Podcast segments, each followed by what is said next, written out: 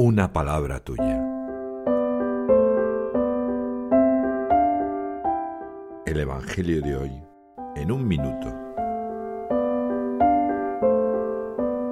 Mateo, en el capítulo 11, en los versículos del 25 al 30, narra el momento en que exclama Jesús un nuevo discurso. Primero agradece al Padre el hecho de que se revelen sus cosas a la gente sencilla.